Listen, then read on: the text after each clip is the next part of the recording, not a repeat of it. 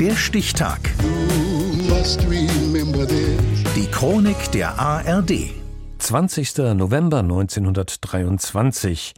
Heute vor 100 Jahren wurde die südafrikanische Schriftstellerin und Trägerin des Literaturnobelpreises Nadine Gordimer geboren. Katrin Kremer. Schreiben war immer ihr Antrieb. It's been the the drive in my life. resümierte die First Lady der Weltliteratur im Alter von 90 Jahren, ein Jahr vor ihrem Tod 2014.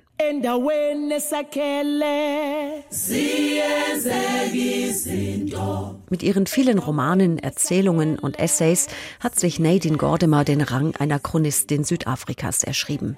Geboren und aufgewachsen ist sie als Tochter jüdischer Eltern in einer kleinen Goldminenstadt bei Johannesburg. Der aus Lettland eingewanderte Vater arbeitete hier als Juwelier. Die britische Mutter sorgte zu Hause für die Erziehung der kränkelnden Tochter.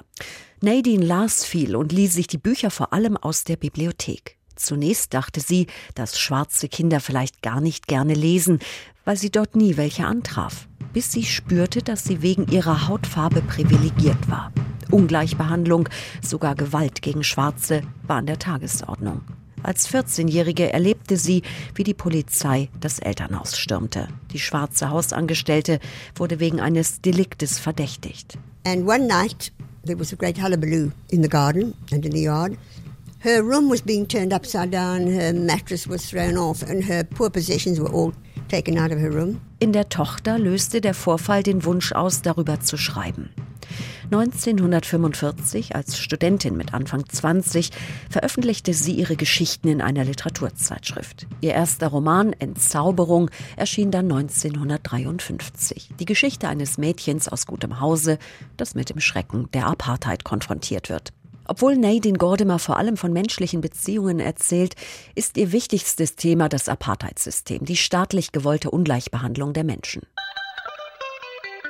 Schon in den 1950er Jahren gehörte sie zu einer Gruppe, die sich gegen die Apartheid-Gesetze auflehnte. Später kämpfte sie als Mitglied der verbotenen Partei African National Congress auch für die Freilassung von Nelson Mandela. 1979 erschien ihr Roman Burgers Tochter. Im Mittelpunkt steht die Tochter eines weißen Anti-Apartheid-Kämpfers. Ihr Vater hielt seine Verteidigungsrede. Er sprach eine Stunde.